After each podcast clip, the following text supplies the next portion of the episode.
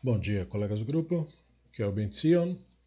Esse é mais um nosso podcast com uma reflexão a respeito de um dos temas recorrentes quando nós analisamos Torá e tradição de uma maneira um pouco mais crítica. Um dos temas bastante questionados, também por acadêmicos, mas por leitores atentos em geral, é a questão da geração que morreu no deserto uh, da entrada de Canaã. Nós somos informados de que teve toda uma geração, no contexto ali da Torá, principalmente nos livros de Devarim e Bamidbar, onde você lê que houve um decreto do Hashem para que a geração, e veja, toda uma geração, né? então é toda um, uma população, uh, que aquela geração que saiu do Egito, ela teria toda ela que morrer e os filhos delas, daquelas pessoas, deveriam entrar na terra. Então você tem essa questão. O problema surge que a narrativa principal que você vê no Devarim, ela apresenta Moshe se dirigindo aos israelitas como pessoas que testemunharam a saída do Egito e que estiveram no deserto e estavam prestes a entrar em Canaã. O que leva qualquer pessoa inteligente a questionar o é, mas se essas pessoas são inclusive convidadas a lembrar as questões relacionadas à saída do Egito, portanto sugerindo que elas mesmas experienciaram isso daí. Então, como é que teve uma geração que morreu então? Né? Ou como que seria o caso da geração ter sido condenada a morrer no deserto se eles estavam ali ouvindo a história. Então, essa é a problemática. Né? E tudo começa quando você tem a história dos espias. Lá em Bamidbar 13, 14, nós temos a descrição da punição da geração do deserto. Nós temos ali a narrativa, depois de que Moshe envia os doze espias para espionar a terra de Israel, trazendo informações pertinentes, eles voltam com uma narrativa de que ah, aquela terra era poderosíssima, as pessoas eram poderosíssimas, e eles, deste modo, eles causaram pânico na população, diz a narrativa, e aí as pessoas estavam, por causa do medo, se recusando a invadir, né? a seguir adiante no conflito. E, embora Moshe, na narrativa, tenha conseguido que a divindade perdoasse os espias por esse, aspas, e por muitos considerado literal, né? mas este Lachonará que eles fizeram, por que, que aspas aí? Porque tem uma série de questões uh, discutíveis. Né? Eles estavam falando da Terra, não de uma pessoa específica. Né? Em geral, a gente considera Lachonará contra um indivíduo específico. Não obstante a isso, alguns leitores querem usar o simbolismo para dizer que foi um Lachonará e tal. Segundo também o fato de que eles não. Muitos dizem que eles não mentiram sobre nada do que falaram, e quando você olha como eles descreveram, você vê, no mínimo, exageros. Né? No mínimo, hipérboles. Então, quer dizer. Mas, enfim, fora todas essas questões, você tem depois o texto, né? aquela parte do texto que é a parte icônica do texto, de Bamidbar é, 14, verso 29, que vai dizer é, Bamidbar azé iplu bifreichen. É, ou seja, né, é, nesse mesmo deserto, né, os seus corpos cairão. Né? Depois no verso 31, Vetapchem asher amarten levas ve'eveiti otan et haaretz asher me'asten ba. Ou seja, seus filhos que vocês disseram que seriam sequestrados, seriam levados embora, eu vou permitir que eles entrem. Eles é que vão conhecer a terra que vocês rejeitaram. Né? Então perceba, o texto é bastante claro sobre isso. Né? E aí no verso 32, o figreichen ateni pluba midbarazé mas as suas carcaças, né, seus corpos, vão cair nesse deserto. E no 33, o Uvneichen Riu Roin Bamidbar Arbaim Shana Venasu et Zenuteichen Adon Figreichen Bamidbar. Então, os seus filhos né, vão vagar pelo deserto por 40 anos, sofrendo por causa de, da sua falta de confiança e até que o último dos seus corpos caia no deserto. Então, esses trechos aí, eles deixam bem claro a questão. Né? eles não entrariam, esses que, que se desesperaram por causa do, dos espias. Só que aí você tem, portanto, essa narrativa. Aí você tem aquele período do deserto, né? um período onde teve vários fenômenos na narrativa por parte da divindade. Então, embora o Sefer Devarim mostre ali na narrativa dele uma ciência, né? uma noção clara de que aquele período de vagar pelo deserto é, teria de fato acontecido, ele não faz menção, e isso é curioso, do desaparecimento de toda aquela congregação, né, daquela, daquela comunidade, nem durante e nem no final da jornada. Né? E, e, na verdade, como ele, como ele conta é, é, esse período no deserto. Ele não conta como um, um período ruim. Muito pelo contrário, até.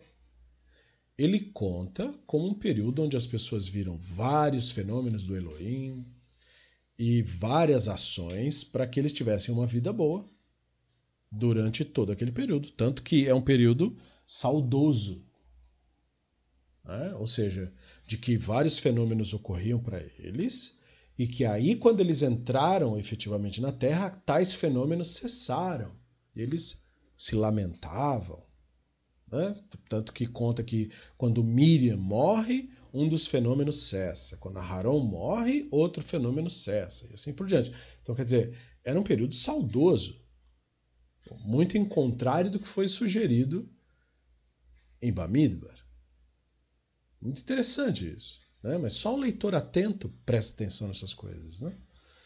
Então, não obstante, você tem uma ideia que se encontra no, na jornada, quando o texto está narrando a jornada por Edom, que é aquele momento quando Moshe lembra as pessoas do apoio divino, para inclusive um, evidenciar que o Devarim tem uma visão completamente diferente do que aconteceu nos 40 anos. Então, em Devarim, logo no segundo capítulo, a partir do verso 7, nós, estamos, nós temos o texto que diz assim: Que Hashem Elohecha, Becharchecha, Bechol Maasecha, Bechol Maase Yadecha, Yada Lachtecha et Amidbar, Agadol Azeh, Ze Arbaim Shana, Hashem Elohecha Imcha, Velo Chasarta Davar. Veja, não? Então ele fala: De fato, Hashem, o vosso Elohim, abençoa vocês em tudo que vocês puseram a mão para fazer. Ele estava olhando vocês durante esse período que vocês vagaram por esse grande deserto, e o Hashem vosso Elohim esteve com vocês pelos 40 anos, e vocês não tiveram falta de nada.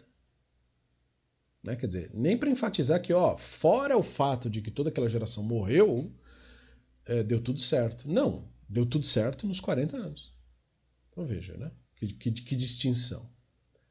E aí você tem no Devarim 8, Moshe novamente descrevendo como é que o Hashem Elohim sustentou a marcha deles eh, vagando no deserto. Então, em Devarim 8, a partir do verso 2, você tem o texto. Vezacharta et kol aderech asher olichacha Hashem Elohecha Ze זה ארבעים שנה במדבר למען ענותך, לנסותך, לדעת את אשר בלבבך, התשמור atishmor mitzvotai imlo. Então começa dizendo: Então vocês devem se lembrar do longo caminho que o Hashem, o seu Elohim, fez você viajar no deserto nesses últimos 40 anos. E aí as dificuldades, né? Fala assim, foi para que ele testasse vocês com dificuldades, para que vocês um, para aprender o que estava em vossos corações. O texto é ambíguo, né? Então o texto pode ser lido para aprender ou para que vocês aprendam né? o que está em vossos corações, se vocês guardariam suas mitzvot ou não. Interessante ali é que as mitzvot são chamadas do Hashem, né? Então é seus mandamentos, no sentido de que os mandamentos são pertencem a ele, como se fosse. Né? E aí no verso 3, é, vai anha, vai arivha, vai achlha, etaman, asher loyedata, veloyedaun avotecha, leman odiacha, que lo alalechen levadoichi adam, que alcool motsei pi Hashem. Hashem Adam simlatcha alcha ma'alcha lagrecha. Velo Ze Arbaim Shana. Então, ele te submeteu a dificuldades, fome, e depois te deu o man para comer, que nem você, nem seus pais jamais conheceram. Isso é bem importante de frisar, que o texto diz isso, nós vamos ver porquê. Para ensinar você que o homem não vive só de pão, aquele texto clássico da Bíblia hebraica, né? O homem não vive só de pão, mas daquilo que o Hashem diz, né? É, e aí fala no final que as roupas que vocês usaram não se desgastaram, é uma ênfase, né? Porque eles não trocavam de roupa, né? Nem os seus pés incharam de tanto andar durante esses 40 anos. Então, é como se eles estivessem no estado de suspensão. Né? E aí, similarmente, você vê Moshe reiterando esse ponto no final da fala dele, lá no Devarim 29, no verso 4. Veolech etchen arbaim shana bamidbar, lo valu simloteichen me'aleichen, venaalcha lo valta. Então, eu liderei vocês pelo deserto pelos 40 anos. As roupas né, que estavam sobre vocês não rasgaram né, suas sandálias, nem as sandálias sobre os seus pés. É, você não tinha né, nem pão, nem vinho, nem outro tipo de bebida, né, porque o Hashem né, é, estava no vosso meio. Ele é o Elohim. Né? Ou seja, ele que estava provendo as coisas. Vocês não tinham provisões, era o Hashem que proveu tudo. Como quem diz, vocês não tinham como sobreviver por vocês mesmos. Né?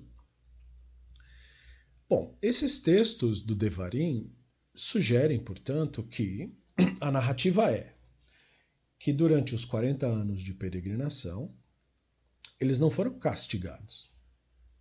Eles foram abençoados, na verdade. Né? Foi uma oportunidade que os israelitas tiveram de ter uma experiência direta com o Elohim intervencionista. Né? A ideia do Elohim que um, faz com que eventos ocorram de maneira favorável às pessoas. Eles, portanto, é, precisavam desses fenômenos para sobreviver, até que fossem capazes de enfim, de se virar sozinhos, digamos assim. Então veja, é uma narrativa completamente diferente do que foi sugerido. Né? E quando Moshe fala com as pessoas, em todos esses cenários, e aí eu passo a citar agora as cenas, ele não deixa de maneira ambígua quem eram essas pessoas. Ele não fala de Israel de uma maneira genérica. Ele diz de maneira específica, por exemplo, em Devarim 4:20. Então ele diz assim: Ve'etchen, né, e vocês, lakach Hashem ve'yotzi etchen mikura barzel mimitzrayim, lihiot lo le'am nachalat kayonazeh. Então, quanto a vocês, o Hashem tomou vocês e trouxe do Egito né, da fornalha de ferro para ser seu próprio povo, como é o caso hoje. Então veja, ele está falando das pessoas que saíram do Egito. Né? Então, é a narrativa de que todo mundo que saiu do Egito morreu e que quem entrou em Israel foram só os descendentes é contradita aqui.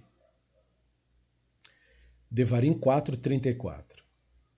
Vanissa Elohim lavo lakachat lo goi mikerev goi bemasot beotot ובמופתים במלחמה וביד חזקה וזרוע נטויה ובמורעים גדולים, ככל אשר עשה לכם השם אלוהיכם במצרים לעיניכם.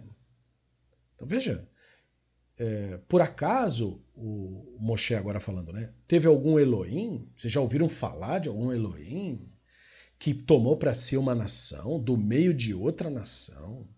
Com atos prodigiosos, com sinais, com, né, com potência, uh, por meio da guerra, né? ou seja, o próprio Elohim fazendo a tal da guerra, né?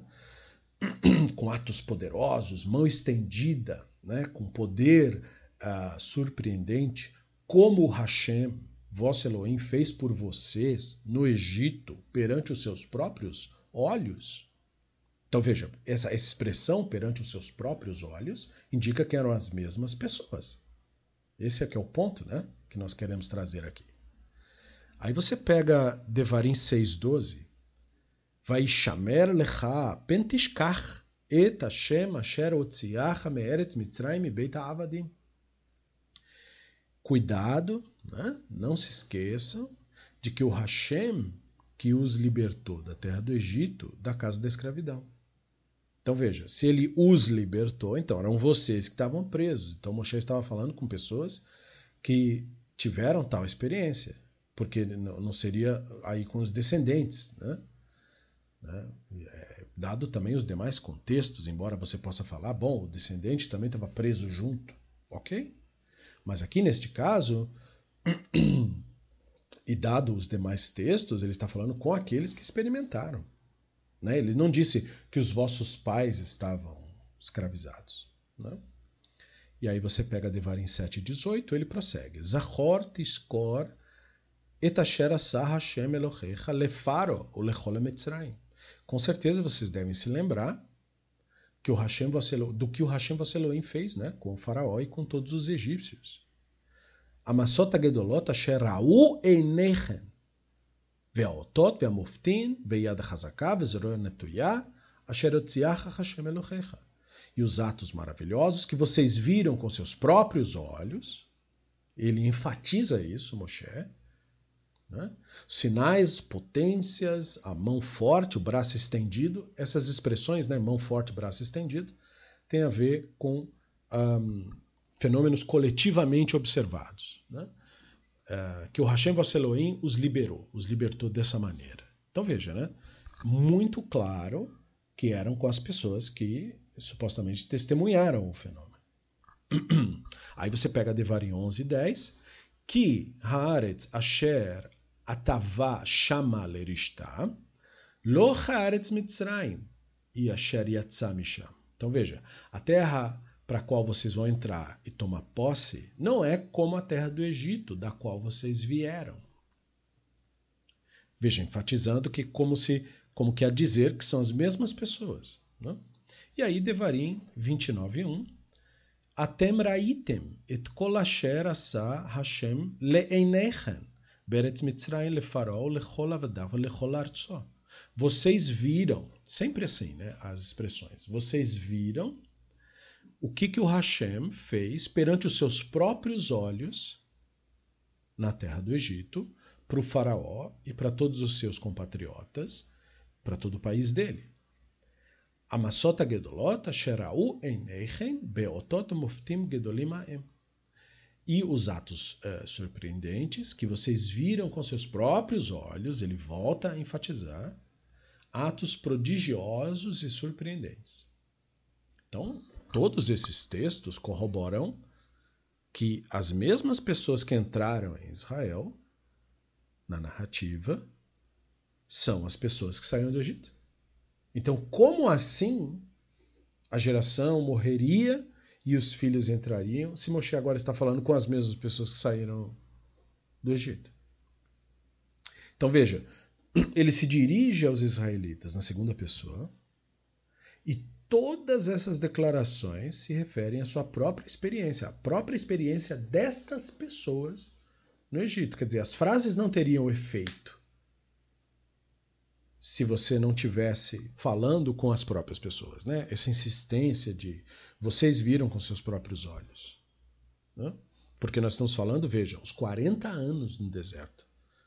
Então, mesmo que você queira usar o argumento dizendo não, mas podiam ser os filhos, mas então, se você retroceder 40 anos, então eles, eles teriam que ser crianças muito pequenas.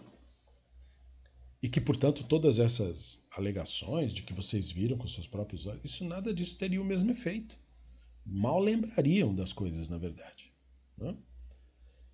Então você nota que ele está se dirigindo às pessoas mesmo que tiveram a experiência. Essa ideia de que ele, é o Hashem que te tirou do Egito. Então veja, te tirou do Egito é, a você que foi escravo lá né? porque de, de, qualquer maneira, mesmo que, as, que crianças tivessem sido filhos dos escravos, os egípcios não colocavam, não tinham carregadores de pedra de um grupo infantil. Né? Eles precisavam de pessoas com, com força física. Né? E essa uma outra questão que deve ser trazida à tona e que vocês devem considerar é essa constante insistência de lembrar as experiências do deserto. Não acreditar nas experiências do deserto. Lembrar das experiências do deserto. Então, junto com as referências do passado do Egito, que agora é um passado distante, relativamente falando, 40 anos afinal, né? Moshe lembra ao povo que as coisas que aconteceram no deserto. Então veja, uma das lembranças é Devarim no verso 4, 33, que diz: Ashama am kolashen medaber mitochaesh kasher samta atem veihi. Então, por acaso, ele, tá, ele ainda falando, né? Por acaso vocês já ouviram falar de algum Elohim falando de dentro do fogo, como ele falou com vocês, e a pessoa ainda sobreviver a isso? E aí depois ele fala: Mina shamain ishmiacha et kolo miasreka me'ala aretz aracha et isho agdola udvaraiv shamata mitoch haesh. E dos céus, né, ele te fez ouvir a sua voz para te disciplinar. E da terra vocês viram o grande fogo, né? E do meio do fogo vocês ouviram as suas palavras, a sua voz. Né? E é, isso também acontece no incidente, incidente de Miriam, né, de Devarim 24.9, é, e também quando conta a narrativa do Amalek, né, que você tem expressões Miderech Be'etzetrein Mitzrayim, né, no caminho da saída do Egito, onde você tem ali em Devarim 25, 17 e 18. E numa pegada similar, né, numa veia similar, o povo é lembrado dos pecados que eles cometeram na jornada, em Horev, Devarim 9, verso 8 em diante, em Massá, Devarim 6, 16, 9, 22, em Taverá, onde teve o fogo de Taverá, né? É, Kibrot Atavat, Kadesh Barnea, capítulos 9, 22 e tal. E os participantes desses eventos são os mesmos, né? o mesmo público ao qual Moshe se dirige nos textos uh, mencionados. Então, de acordo com isso, o que está sendo enfatizado na narrativa é que Moshe está se, de, se, se pronunciando ao povo e, e, que, portanto, há uma única geração. E essa geração sabe de primeira mão o que aconteceu no Egito e o que aconteceu na Transjordânia, no deserto. Né? Daí você tem Bamidbar 29:15 dizendo que Atem yadatem etasher yashavnu ba'eretz Mitzrayim ve'etasher avarnu bekerev agoim asher avartem.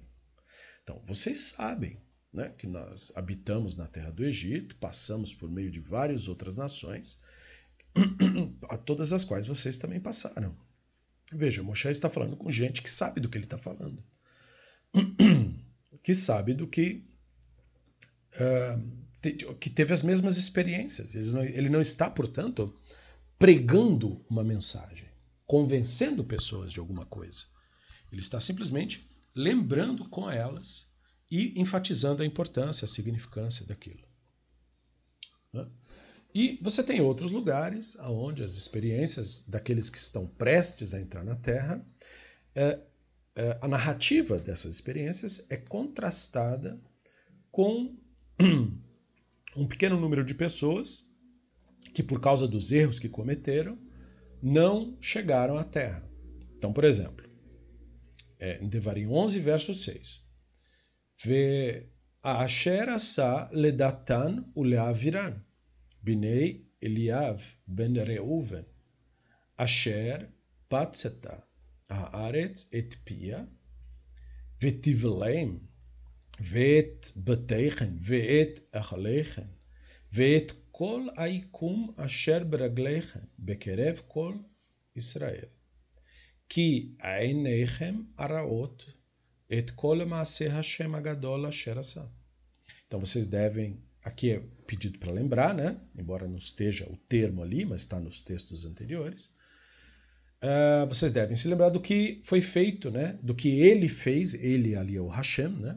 é, do que foi feito com para Datã e Avirã, filhos de Eliá, filho de Reuven.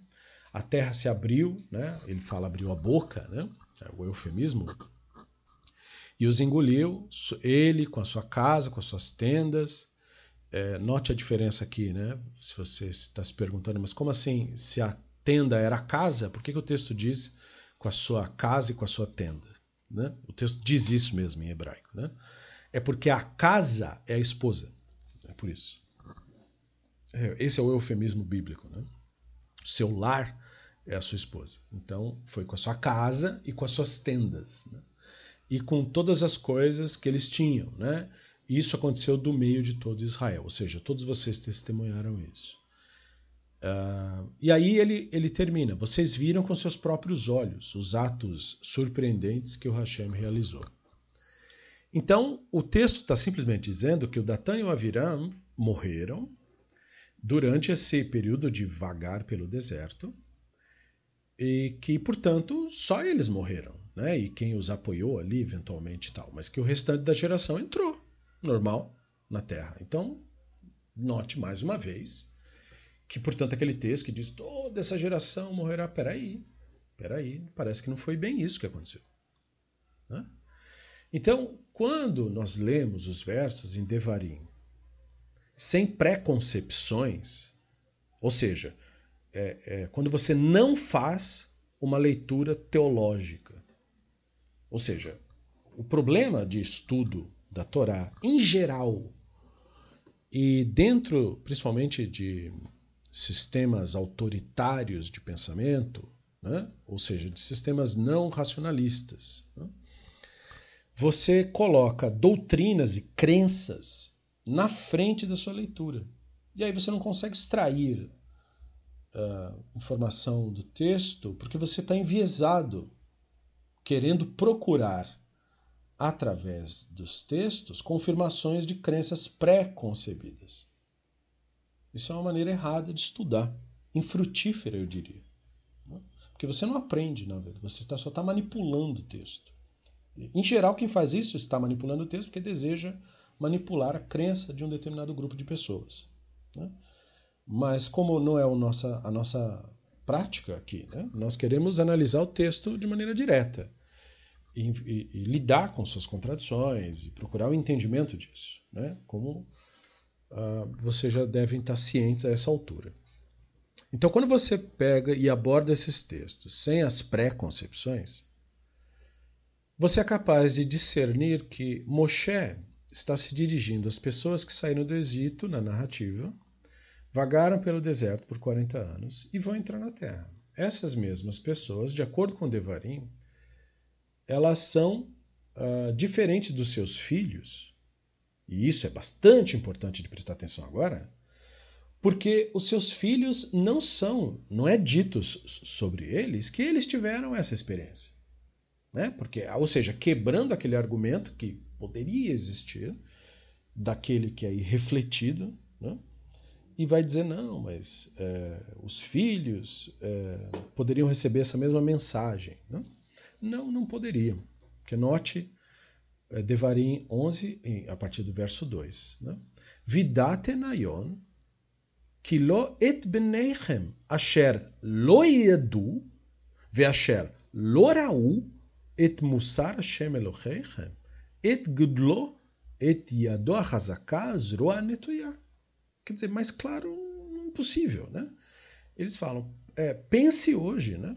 De que não, não foram os vossos filhos que experimentaram, nem os vossos filhos que testemunharam a lição do Hashem, vosso Elohim. Não testemunharam a sua majestade, a sua mão forte, seu braço estendido. Veja, Moshe deixa claro: seus filhos não fazem parte disso. Eles eram muito pequenos, eles não tinham como entender nada do que estava acontecendo. Veja que faz todo sentido né? É, dentro da narrativa e quebra de uma vez por todas o argumento de que ah, poderia ser os filhos. Não, não poderia. Né? Verso, é, capítulo 11, verso 3. Veet ototav veet ma'asav asher asa betoch mitzrayim lefaró melech mitzrayim ulechol artso. Então, eles não tiveram acesso aos sinais e aos atos que o Hashem fez no Egito contra o faraó e contra a sua terra. ואשר עשה לחיל מצרים לסוסיו ולרכבו אשר הציף את מי ים סוף על פני כן, ורדפם אחרי Hashem ויעבדם השם עד Né? E o que o Hashem fez com o exército do Egito, com os cavalos e os cavaleiros, e como o Hashem jogou sobre eles as, as águas do mar de juncos, né? Que eles, porque eles estavam perseguindo vocês, e destruiu eles de uma vez por todas. Asher asalachen bamidbar, ad boachen adamakomazé. E também eles não sabem de tudo que o Hashem fez para vocês no deserto até que vocês chegassem a este lugar. Então veja, Moshe tira completamente o argumento dos filhos de fora. Eles não têm noção do que aconteceu. Vocês são as testemunhas, não seus filhos. E aí, essa geração, portanto, inclusive por causa disso que foi dito, e aí faz sentido, teria o dever de contar a experiência do Êxodo para a próxima geração, para os seus filhos. E veja que estes últimos, os filhos, são mencionados na terceira pessoa. Devarim 6, 21. Ve'amartem livnecha avadim ha'inu lefaró b'mitzrayim ve'yotzianu Hashem b'mitzrayim beyad Vai Vaitem Hashem otot moftim gedolim veraim b'mitzrayim befaró ובכל ביתו לעינינו. לעינינו, veja, né? Veotano otzi משם lemane, vi otano latet lano, את aretz אשר נשבע avoten. E vocês dirão assim para os seus filhos, olha. Veja, não é os filhos do futuro, os filhos que eles tinham ali no momento. Né? Nós éramos escravos do faraó no Egito. O Hashem nos livrou do Egito com mão forte. Hashem nos trouxe, perante os nossos olhos, atos maravilhosos, sinais destrutivos, portentos no Egito, contra o faraó, contra toda a sua família. E ele nos livrou de lá. E ele foi poderoso para conosco e nos deu a terra que havia prometido por voto a nossos antepassados. Veja como está contando. Né? Então, assim como os filhos não, não são considerados participantes do, do Êxodo, porque você precisa ter noção do que está acontecendo. Se você é só uma criança pequena, você não é efetivamente um participante disso. Então, os destinatários do discurso de Moshe eram, obviamente, os ancestrais.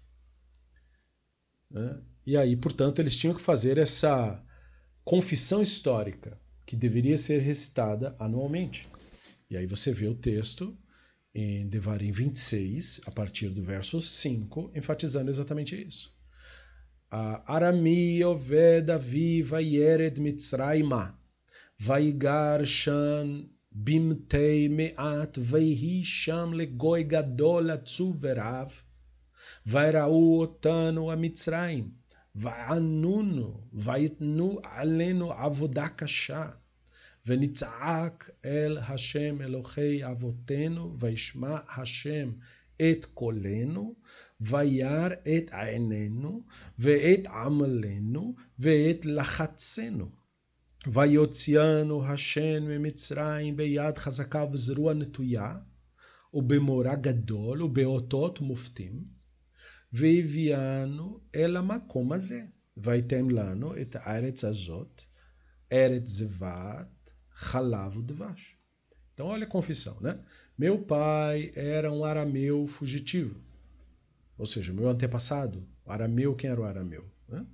O Abraham. Né? E ele desceu para o Egito né, em poucos números e vagou por ali, mas uh, nós nos tornamos ali uma grande e numerosa população. Os egípcios lidaram duramente conosco, nos oprimiram, nos impuseram duro trabalho. Nós clamamos ao Hashem, Elohim dos nossos antepassados. O Hashem ouviu o nosso clamor e a nossa miséria, viu a nossa miséria, sofrimento e opressão. Hashem nos livrou do Egito com mão poderosa, braço estendido, grande poder, sinais e portentos. Ele nos trouxe para esse lugar e nos deu essa terra, a terra que emana, emana leite e mel. Veja a confissão, né? Então, esse discurso é descrito da perspectiva de uma pessoa que era ela mesma escrava, e ela chamou pelo Hashem, e aí o Hashem liberou ela e trouxe para a terra. Então, o pai, né, o pai, aspas, né, o, o, o antepassado, veio ao Egito com seus descendentes e tornaram uma nação. E essa gera, a geração, que foi a geração uh, abordada, né, o público-alvo de Moshe, foi a geração que foi libertada. E isso se encaixa com outros versículos é, onde fala dos patriarcas de Israel em Devarim. Por exemplo, Devarim 4, 37. Vetachat ki ehavet avotecha vaivchar bezero achara vayotziacha mifnaiv bekocho agadol memitzrayim. Porque ele amou vossos antepassados e escolheu sua descendência depois deles. O Hashem mesmo, com sua mão poderosa, os tirou do Egito.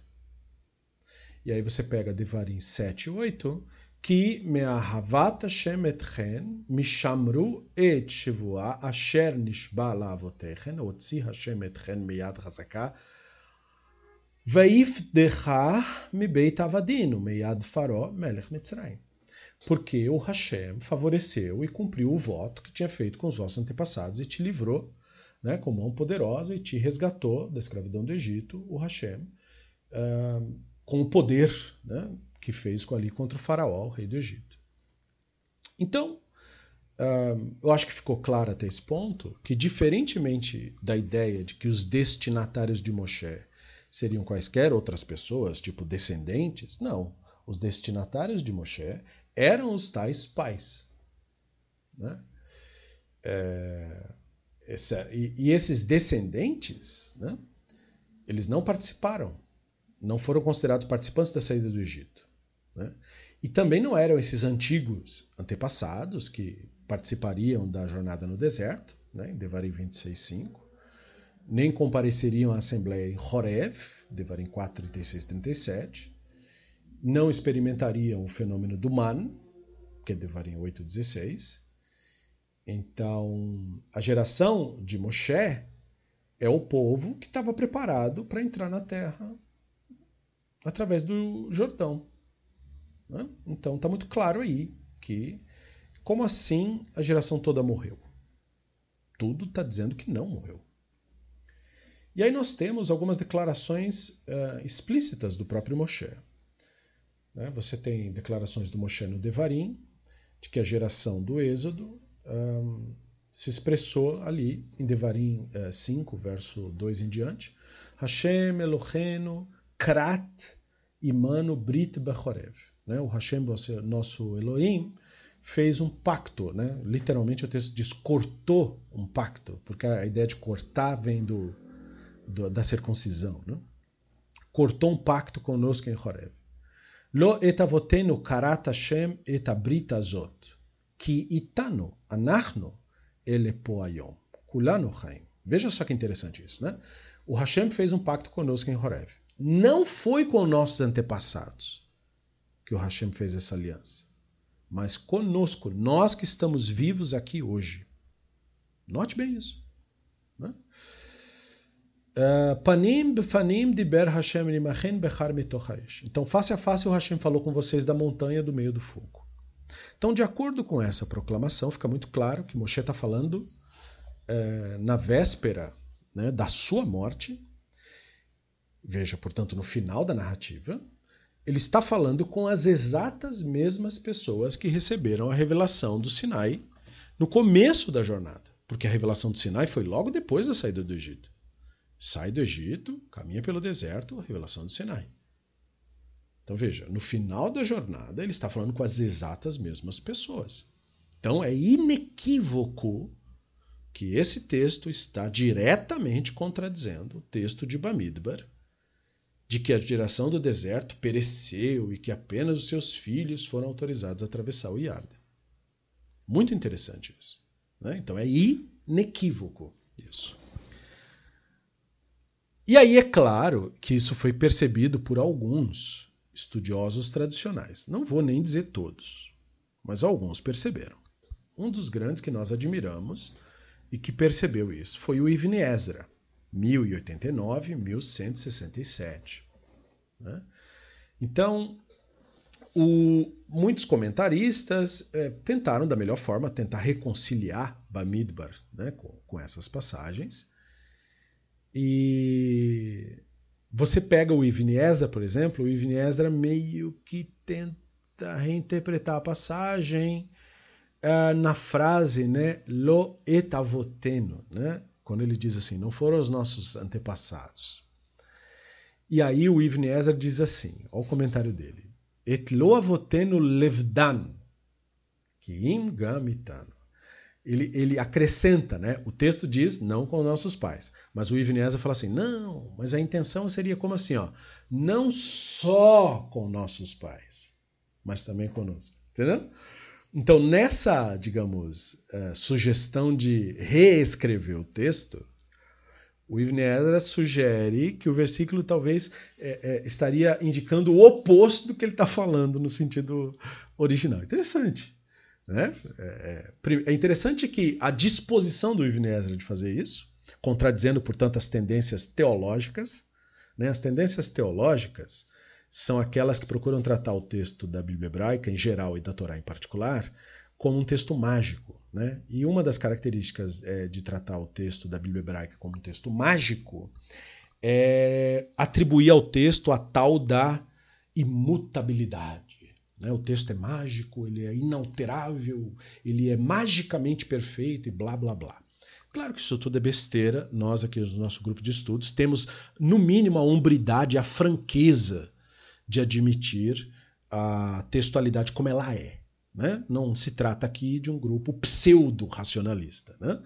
É, é, claro que o texto não é mágico, é evidente que não é. O texto teve diversas alterações. É nisso, inclusive, que está a beleza da cultura judaica na sua capacidade de, ao mesmo tempo que ela dá importância a um determinado material tradicional, ela tem é, é, essa postura de pro, procurar melhorar o material, mudar quando necessário, sim senhor. E, é, né? e o Ibn Ezra mostra essa tendência, veja, né? querendo editar o texto, olha, leia dessa maneira, o que dá o sentido oposto do que está realmente escrito. Interessante. Não, não, precisa concordar com o Ibn Ezra. Né? Aliás, nós temos mais evidências contra o que ele está falando do que a favor. Mas o que é interessante da parte dele é a atitude. A atitude dele é interessante. Né? Porque ela contradiz a visão teológica. E isso, portanto, é uma evidência em favor de uma postura racionalista, de uma postura sã, digamos assim. Né? Ah, e aí, portanto, você pega estudiosos uh, já de um período mais moderno, né, é, com sugestões uh, do tipo uh, de que fez Jeffrey Tigay, né, é, dizendo o seguinte, que Moshe, de uma maneira até, podemos dizer assim, regular, né, para não dizer é, constante, né, mas é, frequentemente, né, ele apresenta a geração, seu público-alvo, né, como um público que é, sai do Egito e esteve no Sinai. Mas, supondo que não eram essas pessoas, então o que, que ele estaria fazendo? Ele estaria tratando como se fosse. Então, por quê? Você não tem como escapar de que ele trata como tal. Então, se você não quer admitir que eram as mesmas pessoas, então você deve admitir que ele está tratando da, de pessoas que não viram aquilo, né, ou que nasceram mais tarde, como se elas tivessem experimentado aquilo. Né, mas que ouviram falar do assunto dos seus pais ou de outros presentes. Então, essa seria uma outra possibilidade que eu pessoalmente considero bastante equivocada. Pessoalmente falando. Por quê? Bom, por questões óbvias, né? Pelo fato de que você tem. Ele tem. O, o Jeffrey Tigay, ele tem um comentário do Devarim. Né? Na, então, é, é só uma, um adendo, né? Para que nós pensemos essa questão. E você vê que é, é, é há uma tendência de tentar fugir da contradição óbvia. Né? Então, querendo insistir que Moshe está falando, embora ele dissesse que eram as mesmas, não eram as mesmas. Aí você fica, ué, mas ele disse que eram, então por que você está insistindo que não eram? Hum?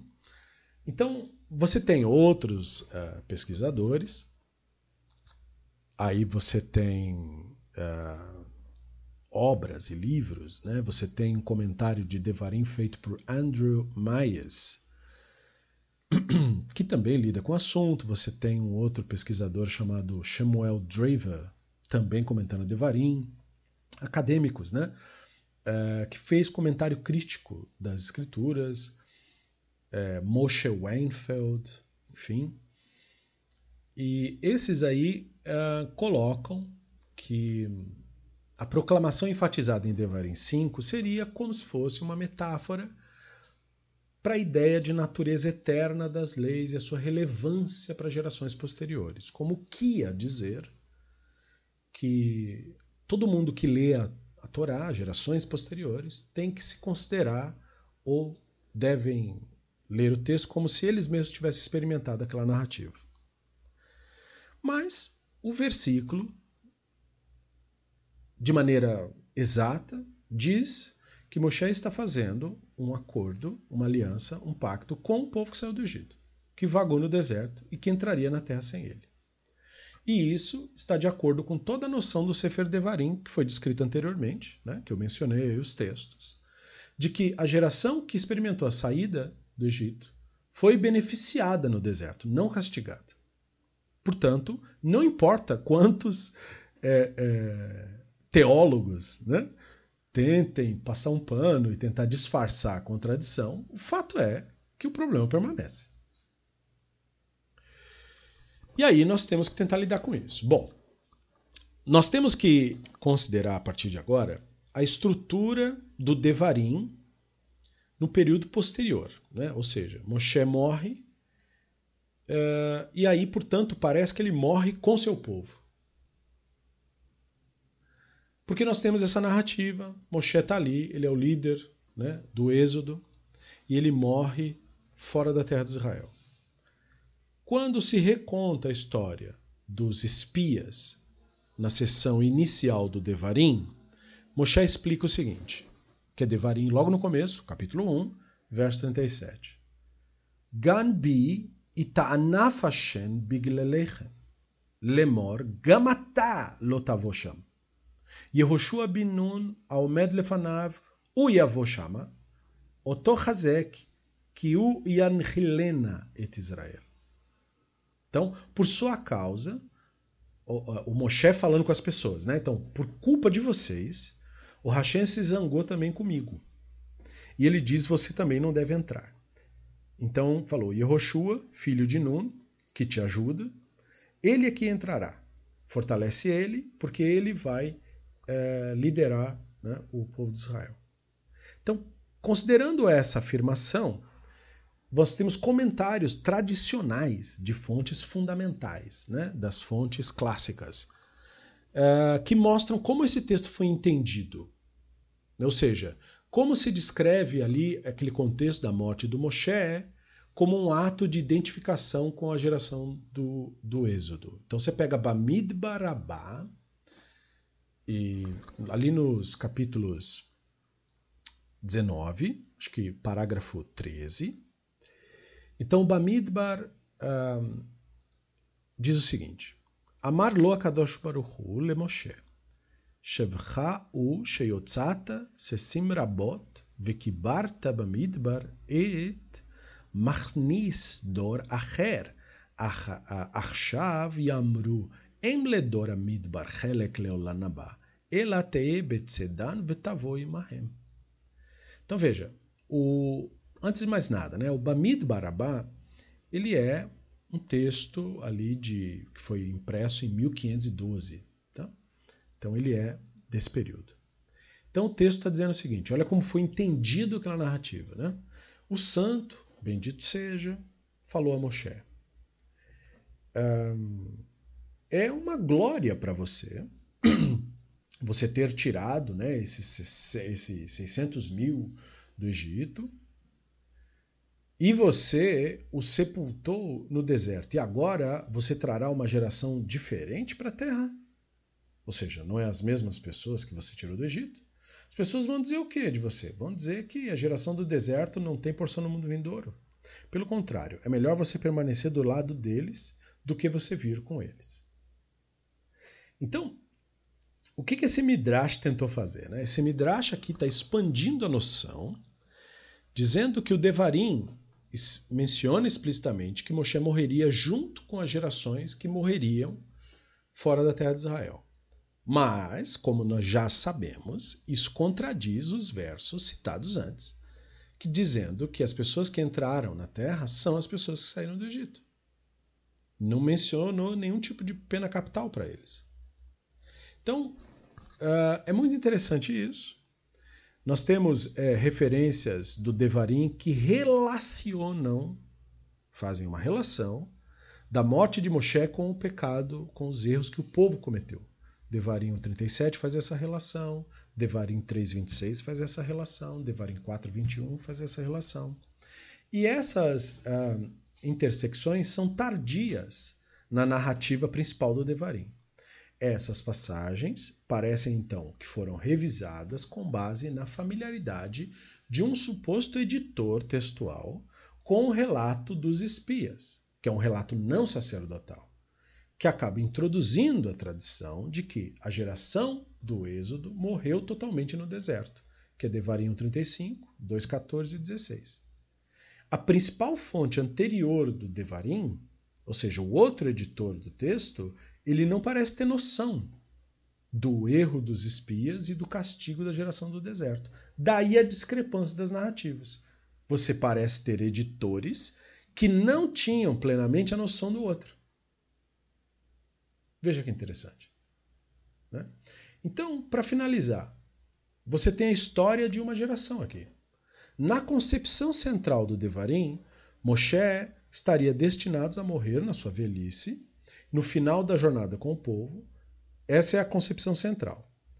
E por fim, ele experimentaria um longo período de 40 anos viajando pelo deserto para entrar uh, apenas por meio de, jo de Yehoshua, né? seria o líder deles. Somente depois da integração dos diferentes pergaminhos e tradições na edição da Torá, né? Você tem a inclusão da tradição dos espias, que é uma outra tradição, e essa tradição entrou na narrativa junto com a ideia do castigo da nação por causa dos espias. E aí você tem a ideia de que eles vagavam no deserto de Devarim, sendo aquilo reinterpretado naquela tradição como se fosse um castigo. E a morte de Moshe também reinterpretado como se fosse um castigo. Porque na primeira narrativa, Moshe faleceu porque faleceu. Ele tinha 120 anos, já estava velho demais, não conseguiria mais andar como ele mesmo falou. Isso não é um castigo. Mas, segundo essa outra narrativa, essa outra fonte tradicional, aquilo pode ser reinterpretado como um castigo. Ou seja, de que Moshe era um justo e que nem mesmo velhice e tal é, era motivo suficiente. Tinha que ter uma coisa mais forte para justificar a morte de Moshe. Então, o que se percebe disso é que os editores fizeram pequenas alterações na edição, ou seja, na maneira de posicionar os textos, no começo do Devarim, mas deixaram o restante do Devarim na forma original. E aí, portanto, os acadêmicos, como a doutora Gilly Kugler, né, da, da, Departamento de Estudos da Bíblia Hebraica da Universidade de Sydney, uh, que nota justamente isso, que nota que eles deixaram o texto na forma original, permitindo que você conseguisse enxergar camadas, né? camadas textuais de tradições diferentes. Por isso que você tem essa sensação de contradição na narrativa. Não é porque as narrativas em si se contradizem. A narrativa que traz a tradição de que o período no deserto foi um período bastante abençoado, ela não se contradiz. Assim como a narrativa que traz a visão de que foi um castigo, ela não se contradiz. Mas quando elas foram entrelaçadas, aí as duas narrativas conflitam entre si. Então isso é uma coisa que se vê no Talmud, no Midrash. É, narrativas diferentes, de tradições diferentes, de visões diferentes, conflitam entre si. Elas não conflitam nelas mesmas. Então, quem recebe aquela narrativa, aquela tradição, não vê nenhum problema nela. Assim como quem recebe a outra, não vê nenhum problema nela. Quando esses textos foram colocados juntos, é que trouxe problema. E isso é visto por um dos textos da doutora Gilly Kriegler, que chama When God Wanted to Destroy the Chosen People. Né? Ou seja, quando Deus desejou destruir o povo escolhido. Que é um, um, um, um estudo acadêmico que trabalha um pouco essa questão das, das narrativas e de que as diversas maneiras de ler a, com crítica né, textual, com análise uh, desse estilo que nós fazemos aqui. Então, fiquem com essa reflexão, pensem a respeito disso. Se tiverem dúvidas e quiserem ainda expandir a discussão, é interessante. Uh, mas que nós tenhamos uma noção né, de que nós estamos lidando com um texto que, que ele é fruto de diversas tradições, de diversas visões. E nós estamos tendo o trabalho agora de poder identificar as correntes tradicionais para que possamos entender a narrativa de cada um, quais são as suas múltiplas leituras e assim procurando entender melhor as suas complexidades. Até a nossa próxima reflexão.